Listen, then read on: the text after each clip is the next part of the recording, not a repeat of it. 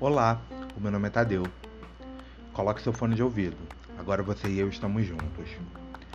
Essa é uma série de podcast em quatro episódios que foi produzida com incentivo do Prêmio Paulo Ramos, o primeiro edital com recursos do Fundo Municipal de Cultura de Duque de Caxias, uma conquista coletiva que chega aos artistas da cidade em caráter emergencial em tempos de pandemia. Esse é o episódio número 2, e o texto que vou narrar a seguir foi escrito em 2010.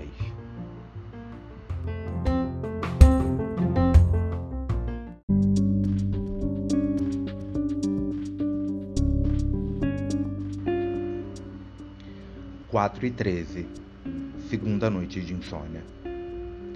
Levantou da cama pela terceira vez e foi até a cozinha. Aquela era a segunda noite consecutiva em que Arlindo não conseguia dormir. Olhou pela janela. Lá longe ele viu o mar, mas o barulho era de uma cidade que parecia não dormir. Pegou um copo de leite, ia colocar açúcar e pensou: Açúcar vai te fazer ficar acordado, estúpido. Segurava o copo, mas não bebia.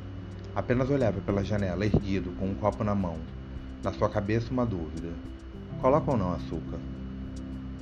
Colocou açúcar, resolveu não voltar para a cama.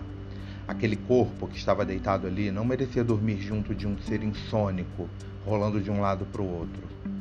Notem que chamo de aquele corpo, sem querer com isso diminuir a importância dele ou expressar sentimento de desdém por aquele corpo. Mas é que nem mesmo Arlindo sabia direito se era amante, namorada, irmão, empregado, vadia ou apenas um corpo qualquer, indiferente, amarrado à sua própria vida por um estúpido anel colocado no dedo de uma mão específica, que Arlindo nunca se lembra exatamente qual é.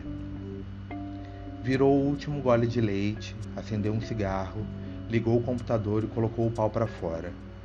Não era sempre, mas Arlindo consumia conteúdo erótico adulto. Material muito tradicional, nada com animais, excesso de gente na mesma cena, exagero de atributos físicos, etc.